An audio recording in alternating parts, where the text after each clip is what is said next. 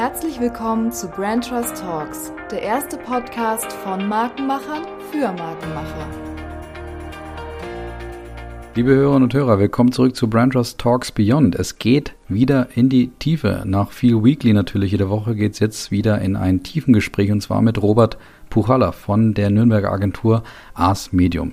Robert beschreibt sich selber als Culture Designer und deswegen besprechen wir natürlich am Anfang erstmal praktisch Roberts Werdegang. Wie ist er denn überhaupt Culture Designer geworden und wie kommt man auch da drauf? Dann muss Robert aber relativ schnell bei mir sozusagen zum Pitch antreten und ich lasse ihn nicht raus, bis er mir und auch euch vermitteln kann, beziehungsweise die Frage beantwortet, was ist denn eigentlich Culture Design und warum sollte man sich auch seiner Unternehmenskultur beziehungsweise dieser Disziplin überhaupt widmen? Und diesen Pitch selber stellt er dann auch ganz schön an der Veränderung bei Ars Medium selber auch dar. Robert erzählt dann aus der Praxis und beschreibt praktisch, auf welche Persona er denn trifft, wenn er das Thema Culture Design angehen möchte. Und in diesem Zuge passt dann auch ganz gut die Frage von Alex Feuerherz, seinem Vorgänger, rein, die er dann auch entsprechend beantwortet. Den Praxiseinblick vertieft Robert praktisch noch, indem er wertvolle Tipps gibt und auch beschreibt, was man denn nicht machen sollte, was denn so Leitfragen sein könnten, was auch Workshop-Ansätze sind, um eben dieses Thema Culture Design auch anzugehen. Und er stellt das Ganze natürlich dann auch noch wunderbar in einem realen Case dar. In diesem Zuge beschreibt Robert auch, warum große Beratungen übrigens nicht unbedingt die besten Berater für dieses Thema sind. Ja, nach dem großen und zentralen Praxiseinblick mit vielen wertvollen Tipps muss Robert dann auch ja fast einen obligatorischen Blick in die Glaskugel vornehmen und seine Einschätzung abgeben, wie sich seine Disziplin in Zukunft denn weiterentwickelt. Und seine Einschätzung ist klar und durchaus auch polarisierend, würde ich sagen nämlich um das Thema Culture Design kommt aus seiner Sicht zukünftig kein Unternehmen dran vorbei. Warum er das so sieht, könnt ihr euch jetzt genau anhören. Viel Spaß dabei. So, liebe Hörerinnen und Hörer, willkommen zurück. Wir sind wieder bei Beyond. Das habt ihr schon in der Anmoderation gehört. Und ihr wisst auch, mit wem ich spreche, nämlich mit dem Robert. Grüß dich, Robert. Guten Morgen. Hallo, Colin. Hi. Ja, schön, dass du da bist. Wir wollen heute rund um das Thema Culture Design sprechen. Das hast du ähm, als Thema dir vorgenommen und bist da in dem äh, Bereich unterwegs. Da kommen wir aber gleich noch dazu. Wir sprechen uns ja so ein bisschen warm mit unseren drei Einstiegsfragen, die ja auch spannend sind für unsere Fans, von denen wir einige da draußen haben. Deswegen könnt ihr dich mal aus einer und vielleicht auch deine äh, Fans sozusagen dich mal aus einer anderen Perspektive kennenlernen. Und zwar starten wir mit unseren drei Einstiegsfragen. Und ich starte heute mal mit deinem Einwortwert. Mit welchem einen Wort würdest du dich beschreiben? Ja, das war äh, spannend. Ähm, also ich glaube, vernetzt triffst du ziemlich, ziemlich gut. Also äh, das ist etwas, was ich seit Jahren pflege und äh, ich nutze mein Netzwerk auch ausgiebigst. Das trifft so ziemlich. Ja, das kann ich ja bestätigen. Wir kennen uns jetzt selber auch so sechs, sieben Jahre, würde ich sagen. Und jetzt ist uns die Idee gekommen, dass wir mal einen Podcast daraus machen können. Mal gucken, äh, was daraus wird auf jeden Fall. Dann würde ich dich gern fragen, deine Lieblingsmarke aktuell. Aktuell ist es äh, tatsächlich Adidas, äh, die ist aber schon lang meine Lieblingsmarke. Ich finde, die kriegen das wunderbar hin, tatsächlich Performance und Design, gerade zumindest im Schuhbereich, äh, wunderbar hinzubekommen. Und äh, ja, bin da großer Fan von. Okay, ich hätte jetzt was anderes erwartet. Ich äh, folge dir bei deinen Laufbestrebungen gerade. Erzähl mal von deinen anderen beiden Lieblingsmarken sozusagen, wenn du magst. Ja, sehr gerne. Das ist einerseits äh, Hoka One One, das ist eine äh, ja, so Schuhmarke, extra für, für Läufer gemacht. Ist mega, die kriegen es designtechnisch noch nicht so ganz gut gut hin wie, wie, wie Adidas. Okay. Ähm, das Tolle an Adidas an den Schuhen ist, dass du die natürlich auch so anziehen kannst. Ist mit den Hockers ein bisschen, ein bisschen schwieriger. Äh, die sehen dann doch ein bisschen klobiger aus. Und die andere Marke äh, ist tatsächlich, was, was Kleidung angeht, ist äh, Morotai. Mhm. Äh, ist auch ein guter Bekannter von mir, der, der, der die Marke gelauncht hat. Mega geile Laufklamotten. Mhm. Vor allem schön schwarz-weiß äh, und mag ich einfach. Ja. Also reduziert praktisch im Stil, wenn man so. Genau. So ja, okay. Ja. ja. super. Und jetzt ähm, vielleicht, was uns ein bisschen was über deine Kindheit, ja, die ja auch sehr spannend ist, wohlgemerkt, ähm, verrät, nämlich deine Lieblingsmarke der Kindheit. Äh, ja, da kommt fast jeder mit Nutella. Ähm, ursprünglich, ich komme ja ursprünglich aus Polen und in Polen gab es kein Nutella. Mhm. Also äh, Schokolade auf Brot habe ich dann erst hier in Deutschland kennengelernt mit 13, 14. Ähm, das ist tatsächlich Coca-Cola. In Polen war das damals tatsächlich so, dass man sich das ja nicht so leisten konnte wie hier. So, ich kaufe mir das einfach, sondern man musste da lang drauf sparen, weil es ja teuer war. Und die Marke war aber immer präsent. Also du hast immer so die, die, die in, in Läden hast du entweder Brot neben Coca-Cola-Flaschen gesehen und da musstest du ewig drauf sparen. Also du hast, du hattest immer den Anreiz da, du hattest immer die Attraktivität da. Es war dann immer so ein bisschen limitiert, dadurch, dass du ja eben drauf sparen musstest. Aber was für ein Happiness-Gefühl, wenn mhm. du es dann bekommen hast. Ja, kann ich, kann ich gut nachvollziehen. Das ist, sind ja genau diese Kindheitserinnerungen, an die wir hier auch so ein bisschen erinnern wollen und unsere äh, Hörerinnen und Hörer, aber vor allem auch unsere Gäste so ein bisschen wieder entführen wollen. Aber jetzt kommen wir eben von deiner Kindheit aus Polen praktisch jetzt ins Hier und Jetzt äh, nach, nach Deutschland und ähm, in die Gegenwart. Und da hast du eben ein Thema gepitcht, was ich unheimlich äh, spannend fand, nämlich das Thema Culture Design. Und bevor wir da so richtig einsteigen und heute das als Schwerpunkt setzen, was denn überhaupt Culture Design ist, würde ich dich natürlich gerne mal fragen, wie bist du denn eigentlich zum Culture Designer sozusagen geworden? Was waren das so deine Meilensteine von ähm, eben Coca-Cola trinken praktisch ähm, hin zum Culture Designer? Erzähl mal ein bisschen was über dich. Also einerseits das Thema stetige Veränderung. Äh, also irgendwann bewusst zu werden, so äh, nichts ist äh, konstanter als die Veränderung an sich. Also dass sich alles, alles äh, um uns herum verändert. Der Umzug von Polen nach Deutschland war damals für mich mit 13 Jahren schon eine große Veränderung, die mich geprägt hat natürlich. Die nächste Station war meine Selbstständigkeit. Als ich äh, selber eine Agentur gegründet habe im digitalen Bereich, tatsächlich zu merken, so wie gehe ich mit meinen Mitarbeiterinnen und Mitarbeitern um, äh, so was ist mir wichtig, was ist der Umgang miteinander und was kann man allein durch den Umgang mit den Mitarbeitern, durch, durch, durch, naja, auf sie hören, ihre, ihre Bedürfnisse auch mal zu berücksichtigen, was man da so alles rocken kann in kürzester Zeit. So, das waren so die ersten Ausbringenden einzelnen Momente. Das nächste war große Projekte in großen Unternehmen. Das war, ich habe mich irgendwann gefragt, so warum werden riesige Projekte, wo Hunderttausende von Euros irgendwie da reinfließen, ähm, gehen dann irgendwann den Bach runter oder werden gecancelt oder was auch immer. Und irgendwann mal kam mir die Idee, so okay, das musst du dir nochmal genauer anschauen. An was liegt denn das?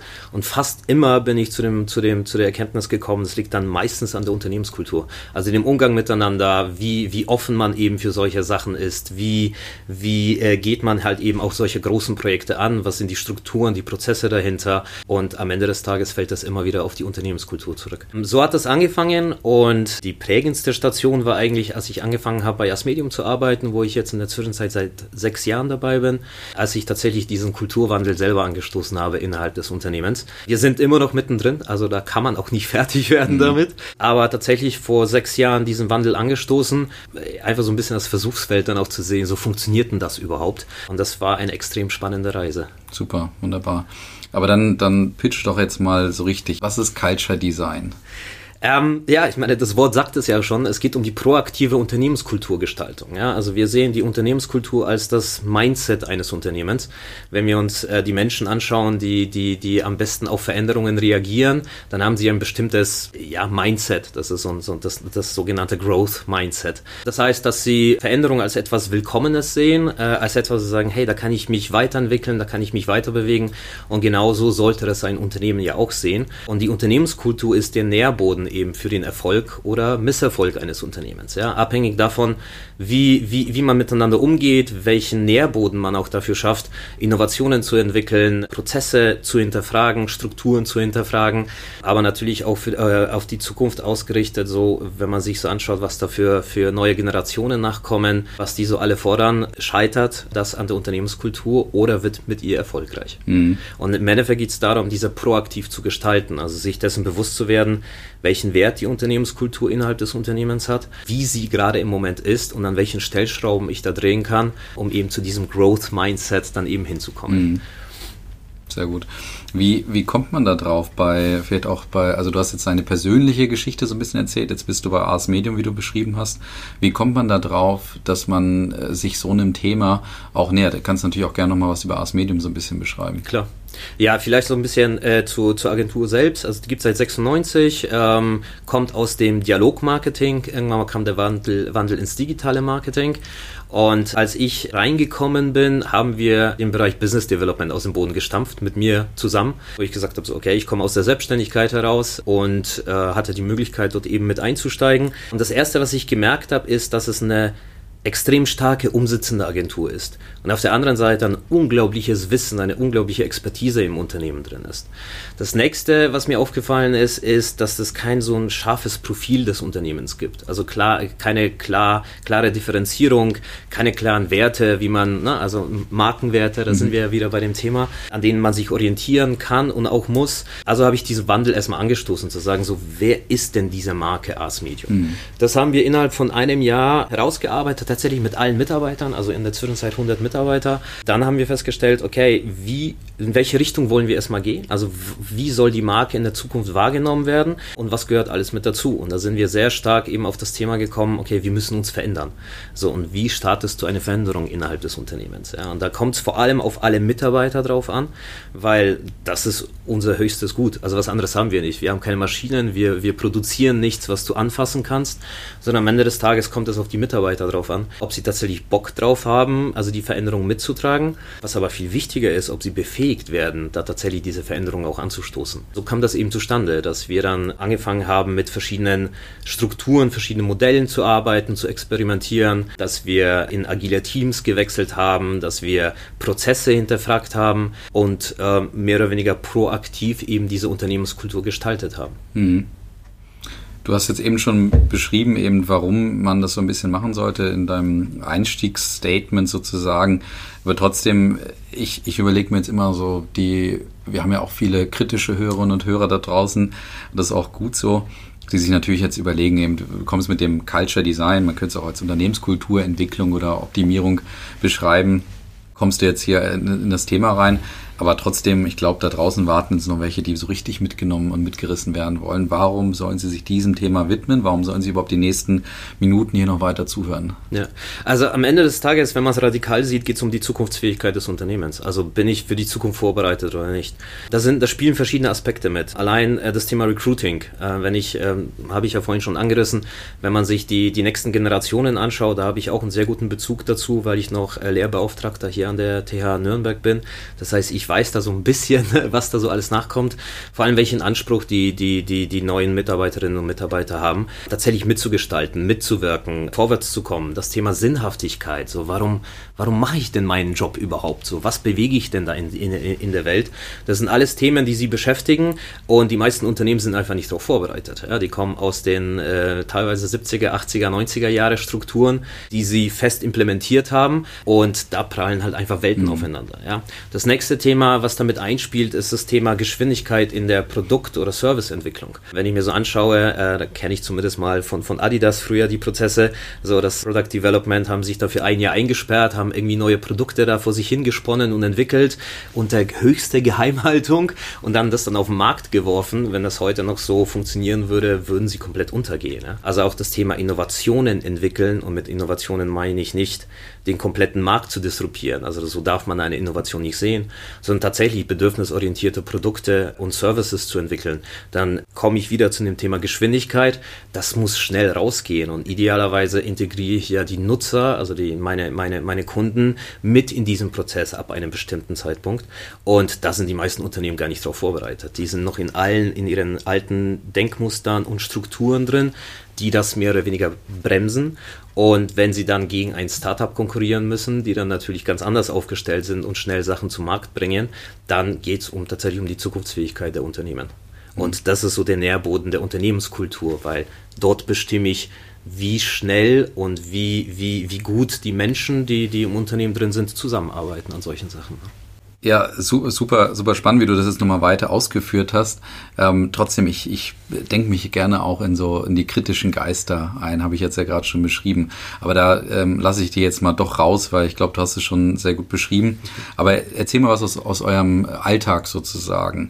Wie oft passiert es euch dann trotzdem, dass da ähm, jemand eben sagt, das ist Beraterzeugs, was du da erzählst, oder das ist alles zu umständlich und zu kompliziert und dafür haben wir keine Zeit und so weiter. Also gibt es da so Persona, wo du sagen würdest, die, die sagen, wow, lass uns da mitgehen und geil, was der Robert erzählt, und diejenigen, die sagen, nee, also können wir bei aller Liebe, aber da mache ich lieber erstmal Prozessmanagement oder keine Ahnung, was auch immer. Eine klare Antwort, jein. Ne, ja, also äh, natürlich gibt es äh, die und die. Die Erfahrung, die wir gesammelt haben, ist, dass zum Beispiel auf dem Top-Management-Ebene, auf der Top-Management-Ebene das Bewusstsein da ist, da muss sich irgendwas verändern. Und viele sehen das tatsächlich dann auch so als eine Unternehmenskulturaufgabe. Nicht alle, also auch solche gibt es. Wo ein enormer Druck und enormer Zug kommt, ist natürlich durch die neuen Mitarbeiter und auch die bestehenden Mitarbeiter, die einfach merken so, das ganze Arbeitsleben hat sich gewandelt. Ich will mitgestalten, ne? ich suche nach der Sinnhaftigkeit, ich will ähm, ja das Ergebnis meiner Arbeit dann auch sehen und ich will an irgendwas arbeiten, was dann zu einer Verbesserung der, der, des Unternehmens oder des Produktes und so weiter führt. Also diese gibt es. Die größten Kritiker kommen tatsächlich aus der, aus der mittleren Management-Ebene. Das sind natürlich diejenigen, die sich da am schwersten tun, die bekommen von oben Druck, ne? weil das Management sagt, ja, wir müssen uns verändern, sagen aber keine Ahnung wie, äh, da muss irgendwas passieren passieren und natürlich Druck äh, von den Mitarbeitern, die dann sagen, so, äh, hör mal, da muss sich was verändern. so, du bist dafür verantwortlich als mein Vorgesetzter. Und meistens die Erfahrung, die wir gesagt, gesammelt haben, ist dass äh, das mittlere äh, Management eben in so einer Sandwich-Position und die können natürlich teilweise nicht aus ihrer Haut raus. Die haben das anders gelernt, die sind anders groß geworden, die haben die Prozesse und die Strukturen, auf die sie sich auch verlassen, wo das bis jetzt immer so funktioniert hat, müssen sie auf einmal äh, hinterfragen. Das heißt für sie die größte Ungewissheit, wo geht denn eigentlich die Reise hin.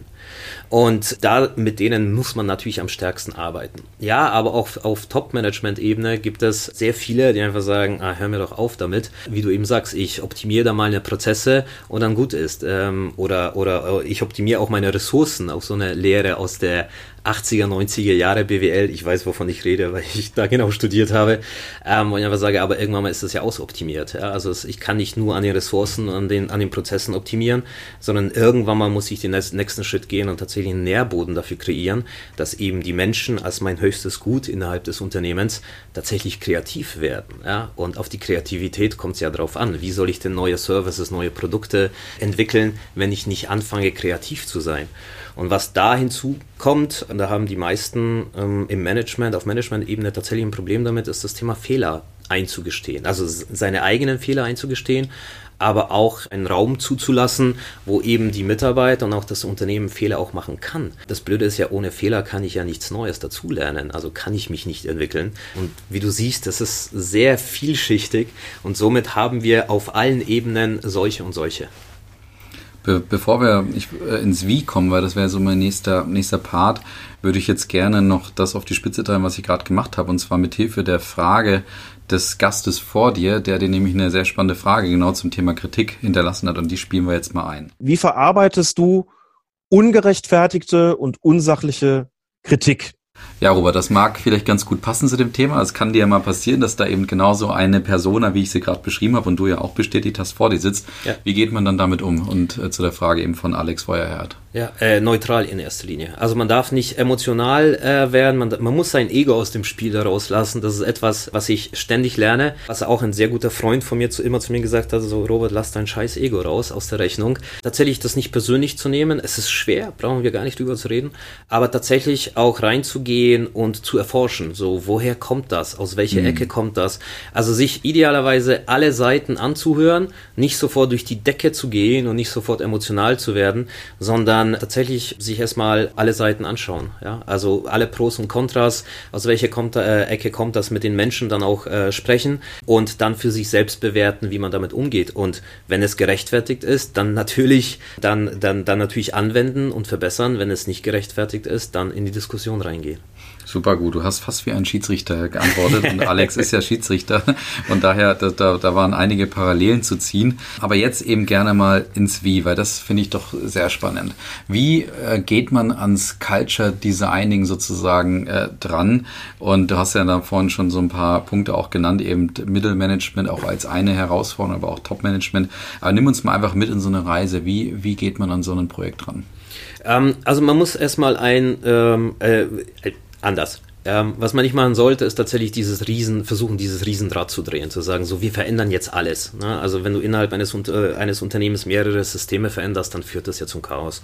Das heißt, erstmal gucken, so, was haben wir gerade verändert, an welcher Stelle stehen wir gerade und welche Eckpfeiler haben wir für die, für die Unternehmenskultur. Ne? Da kommt eure Arbeit enorm wichtig. Das heißt, wir orientieren uns da komplett an der Marke. Was sind die Werte, was ist die Vision, Mission, natürlich auch die Strategie, so, wo kommen wir her und wer sind wir als Markenperson? Persönlichkeit. Also erstmal zu prüfen, ist das, ist das alles da. Und dann im nächsten Schritt zu, äh, zu gucken, so, wo stehen wir gerade kulturell? Also was sind so, so eine Analyse, wir nennen das interessanterweise Sexy Culture Experience Index, wo wir tatsächlich durch gezielte Fragen gucken, so, wo stehen wir gerade? Wo, mit was sind die Mitarbeiter unzufrieden? Mit was sind sie zufrieden? Auch äh, kulturelle Aspekte, so, wie ist das Top-Management und Management? Wie verhalten sie sich? Ja? Da ste stellen wir teilweise auch so ketzerische Fragen, so, was das Management angeht, so, als welcher Manager willst du in Erinnerung in der Zukunft eingehen? So, als dieser knallharte oder einer, der die Leute befähigt hat.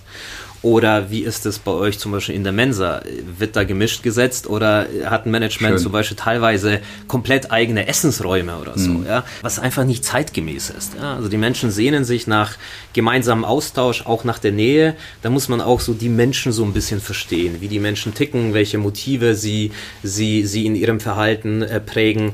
Das muss man sich so mehr oder weniger anschauen. Und dann tatsächlich ein Pilotprojekt suchen. Also gar nicht das große Rad zu drehen, sagen so, wie verändern jetzt die gesamte Kultur, sondern idealerweise vielleicht ein Projekt, was ähm, in den Köpfen vielleicht vorherrscht. Das kann zum Beispiel die interne Kommunikation sein, was enorm wichtig ist, weil es dann natürlich auf die Veränderung der Kultur extrem einzahlt.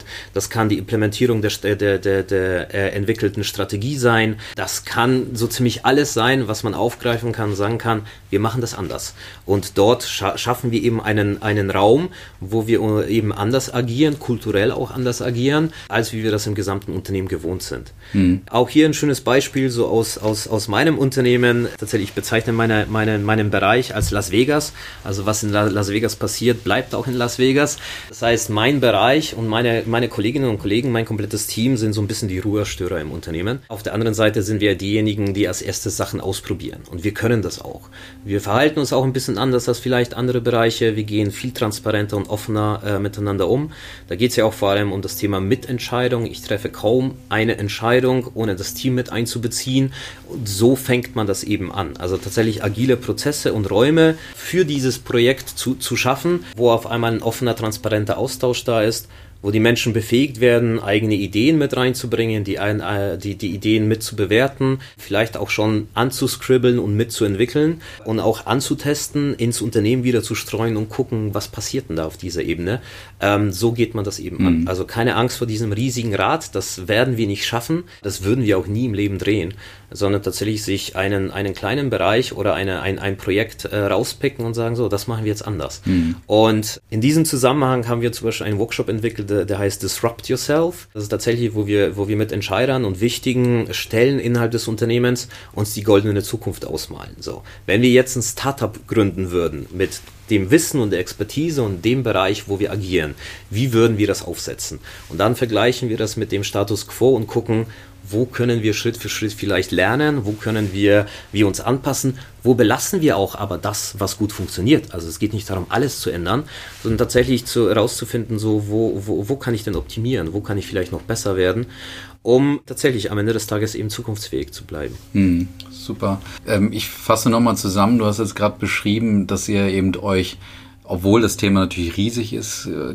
Culture Design, also äh, nach Peter Drucker geht, ist Kultur alles eigentlich als, als Ausgangspunkt sozusagen. Richtig. Ähm, aber jetzt ganz interessant, dass du sagst, ihr schneidet das so, in, so eher in kleinere äh, Portionen sozusagen vor dem Hintergrund, dass man halt dann nicht sagt oder dass, dass es einfach ein viel zu großes Projekt sozusagen wird. Trotzdem einfach nochmal ähm, in, die, in die Richtung gefragt, was sind Vor- und Nachteile dieser Vorgehensweise sozusagen?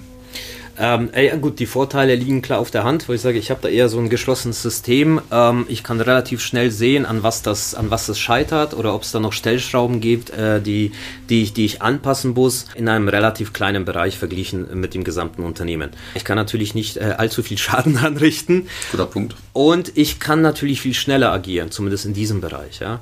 Der Nachteil ist dann natürlich, das Ganze dann zu skalieren und innerhalb des Unternehmens zu implementieren. Ja. Deswegen ist es ein langwieriger Prozess. Aber auch hier kommt es vor allem an die transparente interne Kommunikation drauf an, so wirklich in den Prozess alle mit einzubeziehen. Die Möglichkeiten, die ich habe, wie zum Beispiel das Intranet oder welche Kommunikationsmöglichkeiten ich auch habe, da sich zu trauen zu sagen, hey, wir haben hier was angestoßen, wir haben keine Ahnung, wo die Reise hingeht, aber wir werden euch up to date halten und so verändere ich schon das Verhalten innerhalb des Unternehmens, weil ich da auf einmal eine Transparenz schaffe bezüglich dieses Projektes. Und wenn dieser, äh, dieses Projekt scheitert, aus welchen Gründen auch immer, auch dazu kann ich dann natürlich auch stehen, ja. Aber der Nachteil ist tatsächlich, dass äh, das tatsächlich innerhalb des, des kompletten Unternehmens zu implementieren und sich dessen bewusst sein, dass da natürlich viel Gegenwind kommen kann. Das leuchtet ein und das wäre jetzt für mich auch so das nächste Thema nochmal. Ähm, was, was sind so Stolperfallen oder eben auch ein Gegenwind, den man dort einfach äh, spürt? Also was kann da auch schiefgehen bei euren Projekten? Ne, es kommt ja darauf an, auf welcher Ebene eben diese, diese, diese Hindernisse dann auch auftauchen, also dieser Gegenwind und so weiter. Was hier klar sein muss, ist das Commitment des Top-Managements. Also da muss ein klares Commitment da sein und äh, auch hier das Schöne, da kann man sie so ein bisschen packen mit dem, mit dem Commitment, aber auch mit den Werten des Unternehmens, wo wir sagen, das muss darauf einzahlen. Das ist der eine Stolperstein. Das sind Widerstände, das sind vor allem persönliche Widerstände. Das heißt, wir müssen hier extrem viel mit den Menschen arbeiten. In einzelnen Workshops, in, in einzelnen Coachings teilweise. Im Endeffekt musst du so ein bisschen die Begehrlichkeit für die Veränderung dann auch wecken, was natürlich nicht einfach ist. Ne? Das sind viele Menschen, die, die sich ihre Position und ihren Status erarbeitet haben. Da komme ich aber wieder zu dem Thema, lass dein Ego raus. Ich sage, da muss man bereit sein, tatsächlich dieses anzugehen. Und am Ende des Tages musst du den Menschen die Angst davor nehmen vor der Veränderung. Und wenn du diese Begehrlichkeit für die Veränderung schaffst, dann bist du eigentlich auf einem ganz guten Weg. Hm. Kann, kann trotzdem auch so richtig was schiefgehen aus deiner Sicht oder ist das vielleicht auch schon passiert? Mm, also, ich wüsste nicht was, nachdem es ein geschlossener Raum ist. Also nach, nachdem wir, mhm. wie gesagt, du kannst nicht so viel Schaden, Schaden anrichten. Vor allem, weil das unglaublich stark monitort wird. Ne? Also wir sind sehr eng da dran und, und, und schrauben an den, an, den, an den Stellen, wo wir dann merken, oh, das läuft jetzt in die falsche, in die falsche Richtung. Das ist sehr, intensiver Begleitprozess, aber im Großen und Ganzen, selbst wenn da was schief geht, nach wie vor, ist es ja eine Frage der Lernkultur. Ja? Also Fehler zu machen, ist ja absolut in Ordnung, weil nur aus Fehlern kann ich ja da wieder lernen. Deswegen sehe ich das nicht so, als ob da was schief gehen könnte, sondern äh, im Großen und Ganzen, wenn, wenn wir das äh, etwas als Fehler betitulieren, äh, daraus zu lernen, zu sagen, so was machen wir, wie können wir das optimieren und besser machen beim nächsten Mal. Und vor allem auch gesehen auf die Implementierung innerhalb des gesamten Unternehmens. So, okay, das darf uns da nicht passieren.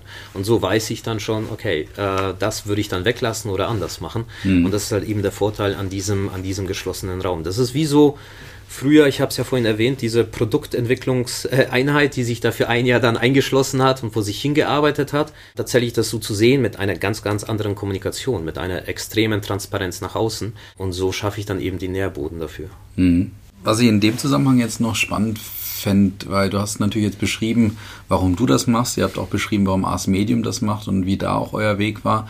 Ich stelle mir aber trotzdem vor, dass so ein Thema, eben Culture Design, Unternehmenskulturentwicklung, Optimierung, wie auch immer man das nennen mag, dass das natürlich auch bei den, ich sag mal, großen Organisationsentwicklern dieser Welt liegt. Und da gibt's natürlich allen voran auch die, die großen Beratungen, die ja immer auch irgendwie, äh, neben dem, dass sie viel rausschmeißen, ja irgendwo auch zumindestens glauben, Kultur zu machen oder Organisation zu machen. Wie stehst du zu dem, zu dem Punkt? Und würdest du sagen, dass das, was vielleicht so die, die großen Beratungen machen, auch viel mit dem zu tun hat, was ihr macht? Puh. Das ist ähm, eine super interessante Frage, weil ich nämlich dem Ganzen sehr kritisch gegenüberstehe. Mhm. Das äh, Blöde ist ja, dass du kein Schema F da hast. Also eine Kultur, nur weil es dort in, der, in dem einen Unternehmen funktioniert hat, heißt das nicht, dass im anderen Unternehmen genauso funktioniert. Und zwar genau nach dem Schema ablaufen, wie man das in dem einen Unternehmen gesehen hat. Und das ist so ein bisschen die Kritik an ganz großen Beratungen, die ja gerne mit so Schemas halt arbeiten. Ne? Also die gehen rein, lassen das Schema mal durchlaufen, dann gibt es eine 200-seitige PowerPoint-Präsentation und gut ist. Das ist es nicht. Und ich glaube, das ist so der größte Kritikpunkt. Das ist ein sehr, sehr extrem individueller Prozess. Natürlich hast du ein paar so Ankerpunkte, mit denen du arbeitest, also was ich vorhin erwähnt habe, mit so einem, mit so einem Culture Experience äh, Index zu arbeiten, mit Plattformen auch zu arbeiten. Wir haben zum Beispiel eine Gamification-Plattform entwickelt, die, die es uns erlaubt, innerhalb der Unternehmen spielerisch eben über, über Challenges, wie wir das nennen, Teams, Menschen zusammenzubringen innerhalb des Unternehmens, die noch nie voneinander gehört haben und die zusammen eben an solchen Aufgaben arbeiten und Lösungen entwickeln, die von anderen Teilnehmern wieder bewertet werden, also verschiedene Möglichkeiten. An, an solchen Sachen kannst du dich natürlich entlanghangeln, aber am Ende des Tages ist es ein extrem aufwendiger individueller Prozess. Das heißt, du brauchst so ist zumindest unsere Erfahrung, fähige Leute, die die Unternehmen sehr individuell begleiten. Die starten an verschiedenen Startpunkten mit verschiedensten Herausforderungen, verschiedenen unterschiedlichen Strukturen und es gibt kaum ein Unternehmen, das, wo ich sagen würde, die haben die gleiche Unternehmenskultur. Gibt es ja nicht. Mhm. Deswegen ist es ein sehr, sehr individueller Prozess und da kann ich mit dem Schema F kaum, kaum ankommen oder tatsächlich irgendwas bewirken. Sehr schön pariert die Frage. Ähm, Wie vielleicht zum Abschluss dieses Kapitels, hast du mal so einen Case für uns, so, wo wir uns ein bisschen reindenken können, wie das, was du beschrieben hast, also die individuelle Vorgehensweise, aber auch vor allen Dingen dieses Pilotieren, dieses Arbeiten im geschlossenen Raum, wo du einfach mal äh, beschreibst, wie ihr das dort gemacht habt, beziehungsweise auch dort vielleicht nochmal den Fokus auf die Wirkung. Also hat es was bewirkt, ist daraus was geworden oder war es eigentlich nur ein Projekt, was dann kurzes Hoch hatte, letztendlich aber dann irgendwie ähm, doch dann je ein Ende gefunden hat? Ja, also äh, klar, da gibt's gibt's äh, verschiedene verschiedene Beispiele. Ein schönes Beispiel ist von einem großen Lebensmittelhändler aus der Schweiz, wo wir das tatsächlich das Projekt über ein Newsroom angegangen sind. Da ging es eher um die um die Orchestrierung, wie, wie wir so schön nennen, der gesamten Kommunikation. Das waren verschiedene Abteilungen, die vor sich hin kommuniziert haben. Dann gab es Marketing, es gab Corporate Communications, es gab Social ähm, Corporate Social Responsibility Communications, es gab HR Recruiting Communications. Und ähm, was wir dort festgestellt haben, was das war die Aufgabe, zu sagen, so wir reden irgendwie alle so so sinnlos aneinander vorbei so ein bisschen. Ne? Also jeder kommuniziert so ein bisschen, das ist in sich nicht nicht schlüssig. Also sind wir reingegangen und haben haben dann am Ende des Tages eben festgestellt, das ist ein kulturelles Problem. Ja? Also die eine Abteilung mag die andere nicht, da sind wir eben wieder in diesem Silo-Denken. So, Hauptsache meine Performance-Ziele passen, so alles andere ist mir egal. Und wir sagen, das mussten wir dann erstmal aufbrechen. Und auch hier klares Commitment aus von allen Seiten, also bis zur obersten Geschäftsführung, bis zur Mutterkonzern und so weiter, wo wir Überzeugungspräsentationen geleistet haben, dann zu sagen so, hey, so so so muss ich das verändern und klar aufzeigen, wie das auf die Unternehmensstrategie einzahlt. Das waren so unsere ersten Aufgaben. Und dann tatsächlich innerhalb von diesem, diesem Konzept, wie setze ich ein Newsroom auf und was bringt mir das alles in der Folge, ähm, das haben wir jetzt komplett begleitet. Und der Newsroom wird jetzt aufgesetzt, mal gucken, was da so passiert in mhm. nächster Zeit um bei dem Beispiel zu bleiben. Auch hier aus dem eigenen Unternehmensbereich, jetzt um bei, bei As Medium zu bleiben, auch ja, hier den Prozess angestoßen, viel Transparenz mit reingebracht und jetzt natürlich das Schöne, dass sich viele Mitarbeiterinnen und Mitarbeiter und Kolleginnen und Kollegen melden und sagen, hey, ich würde da gern mitgestalten. Also das musst du managen können. Du musst die Prozesse dafür schaffen, du musst natürlich Kanäle auch dafür schaffen, du musst natürlich auch Strukturen kreieren, wo die Leute sich dann tatsächlich ein bisschen austoben können, wo sie aber auch gebremst werden. Klar, wo du einfach sagst, hey, die Idee funktioniert nicht aus den und den und, äh, und den Gründen. Also das ist eigentlich sind schöne Beispiele, wo wir sagen, so mit einem eher kleineren Projekt für große Unternehmen tatsächlich etwas zu bewirken, etwas anzustoßen und hier klipp und klar aufzuzeigen, auch hier sehr individuell aufzuzeigen, um bei dem Lebensmittelhändler wieder zu bleiben, wie es auf die Strategie einzahlt, weil das war das A und O, was die Geschäftsleitung hören wollte. So, wie zahlt es auf die Geschäftsstrategie ein und auf unsere Ziele? So, und wenn du dir das Commitment abgeholt hast, dann kannst du das runterbrechen und gucken, wie bringst du die Menschen zusammen. Ja, einerseits durch verschiedene Workshops, wo du sie befähigst und ihnen erlaubst, eigene Ideen zu entwickeln. Das ist manchmal, so profan sich das anhört, das ist einfach enorm wichtig, dass man auf einmal äh, merkt, welche Kreativität sich da gegenseitig beflügelt und wie man das eben gemeinsam auf die Kette kriegt. Ein anderes Beispiel, auch ein riesiges Unternehmen, ist Veolia Deutschland, die natürlich extrem von, von, von Frankreich gesteuert werden, die vor einem riesigen Problem, was die Internetkommunikation zumindest angeht. Es wird sehr viel von Frankreich reingestreut. Auf der anderen Seite natürlich versuchen sie ihre eigenen Mitarbeiter mit ins Boot zu holen auf unterschiedlichsten Strukturen. Man darf ja auch nicht vergessen, bis zu dem LKW, Müllwagen, Fahrer ist da alles mit dabei. So, da hast du unterschiedlichste Ebenen mit einer unter, unterschiedlichen Anspracheziel. So, wie bringst du eben die verschiedenen Abteilungen dazu zusammen? So, aufzuzeigen, wer sind wir eigentlich als Marke und warum ist es so wertvoll, hier bei uns zu arbeiten. Hat wieder Auswirkungen auf das Thema Recruiting, Mitarbeitermotivation, Mitarbeiterbindung. Also man sieht das dann im Nachgang, wie das alles zusammenhängt. Aber wir fangen hier in einem wirklich sehr, sehr spitzen, kleinen Bereich dann an. Hm. Äh, ich würde gerne gleich über das Profane noch ein bisschen sprechen, aber nochmal trotzdem die, die Frage, du hast eben vielleicht schon auch, auch beschrieben, was war so der, der ausschlaggebende Punkt, dass dann die Geschäftsführung in den Cases, die du gerade beschrieben hast, gesagt hat, jawohl, damit gehen wir und nicht mit Prozessmanagement, Markenmanagement, keine Ahnung, oder wir holen uns jetzt hier den großen Organisationsentwickler rein, der erstmal guckt, wo wir überall eigentlich Geld umsonst ausgeben, sozusagen. Ich glaube, da spielen auch hier wieder mehrere Sachen zusammen. Einerseits meine Organisationsentwicklung und Prozessoptimierung macht man ja schon seit etlichen Jahren. Ne? Also in jedem großen Unternehmen, der wir sind, sind wieder irgendwelche Berater drin, äh, Op Kostenoptimierung, Ressourcenoptimierung und man merkt, es verändert sich ja nicht wirklich was. Das heißt, man sucht eigentlich nach neuen Konzepten und neuen Möglichkeiten. Auf der anderen Seite ist das Bewusstsein in vielen Unternehmen da, wie wichtig die Mitarbeiter, also Mitarbeiter zu halten, sie zu motivieren und auch neue Mitarbeiter zu gewinnen, wie wichtig das ist. Äh, und da kann ich nicht mit Prozessoptimierung dann auch ankommen oder Ressourcenoptimierung, sondern ich muss verstehen, wie die Menschen ticken, wie sie sich innerhalb dieses, dieses Konstruktes Unternehmen und Unternehmenskultur integrieren können, sodass sie am schnellsten zu den Ergebnissen kommen. Und das, das ist das, ähm, wo, wo ich dann tatsächlich diesen Ankerpunkt bei, beim, beim Top-Management oder, oder bei den Entscheidern sehe. Am Ende des Tages musste aufzeigen, wie es tatsächlich auf die, auf die Ziele und auf die Performance des Unternehmens einzahlt. Mhm. Und das ist unsere größte Herausforderung, tatsächlich mal aufzuzeigen, so wie, wie macht das das Unternehmen zukunftsfähig? Mhm. So wie zahlt das auf deine Strategie und auf deine Ziele ein und dann natürlich auch den Beweis zu bringen. Ja, sehr, sehr gut. Ähm, kann ich absolut nachvollziehen. Jetzt vielleicht noch eben letzte Frage zu dem Kapitel. Du hast jetzt gerade den, den Müllwagenfahrer, glaube ich, ich weiß nicht, ob das äh, genau richtig äh, getroffen ist, aber den hast du gerade beschrieben. Mhm. Ähm, äh, wie nimmt man den äh, mit zu dem Thema Kulturentwicklung? Ja, und das ist halt eben die größte Herausforderung tatsächlich, was das Thema interne Kommunikation angeht. Ja, also ich muss diese Transparenz schaffen, ich muss aber auch diese Begehrlichkeit für das Thema Unternehmen wecken. So, auch mal aufzeigen, warum Warum, warum arbeite ich denn gerne in diesem Unternehmen? So, welche Vorteile bringt mir das Ganze? Und hier sprechen wir wieder über das Thema interne Kommunikation und schön, dass du, dass du genau darauf eingehst. Ich muss da so ein bisschen darauf, äh, ausholen, weil wir sehen zum Beispiel die interne Kommunikation nicht als interne Kommunikation, sondern als internes Marketing. So, warum sich die Mechaniken der, des externen Marketings nicht auch bei der internen Kommunikation bedienen? Ja, das heißt Zielgruppenanalyse, welche, welche unterschiedlichen Zielgruppen habe ich innerhalb des Unternehmens? Wo kann ich sie denn erreichen? Also über welche Kanäle? Mit welchen Motiven, das heißt Kampagnen oder mit welchen Bildern, mit welcher Sprache kann ich denn diese erreichen. Das zu analysieren aber dann auch in der Kommunikation, wenn ich dann drin bin, tatsächlich zu gucken, was funktioniert, was funktioniert nicht. Alles, was ich aus dem digitalen Marketing kenne, tatsächlich auf die interne Kommunikation auch anzuwenden. Auch hier entwickeln wir zum Beispiel intern unterschiedlichste Personas, die es anzusprechen gilt. Wir definieren für die die Kanäle, wie man sie erreichen kann. Wir definieren unterschiedliche Storytelling-Ansätze, äh, wie man die verschiedenen Zielgruppen mit einem bestimmten Ziel erreichen kann.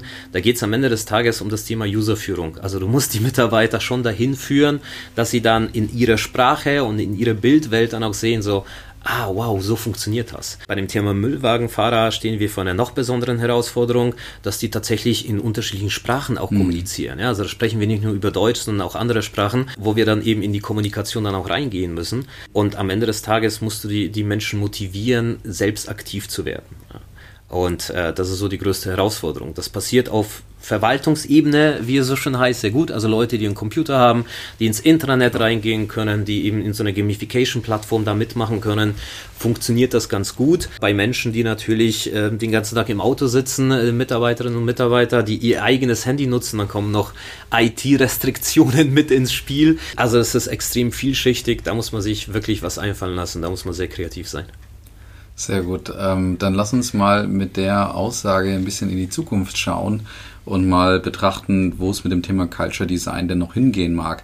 Weil ich meine, mich hast du ja eh schon äh, gehabt, sozusagen im Vorfeld, bin auch großer Fan von der Thematik. Aber, und du hast jetzt gerade beschrieben, du hast es profan genannt, was es manchmal auch da gemacht wird. Also irgendwelche Workshops oder ähm, halt einfache Fragen, die einfach anmuten, aber natürlich sehr viel lösen oder sehr viel auch vielleicht äh, provozieren in den, in den Unternehmen, was da verändert werden muss. Deswegen ist ja meine Einstiegsfrage zu dem Thema einfach, warum macht das nicht jeder sozusagen? Oder ist es vielleicht sogar so, dass du sagst, naja, das wird jetzt eigentlich nicht mehr lange dauern, da macht es jeder?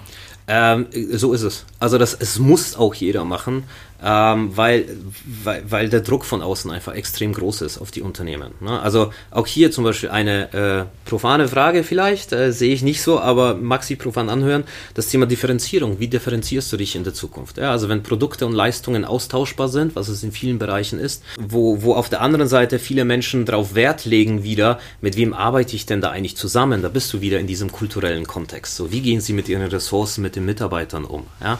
Wie schnell agieren oder reagieren sie auf Veränderungen da draußen, auf meine Veränderung, äh, auf meine Ansprüche als Kunde, wenn ich zum Beispiel zusammen mit der Marke äh, arbeite. So wie begehrlich bin ich denn als Unternehmen und als Marke?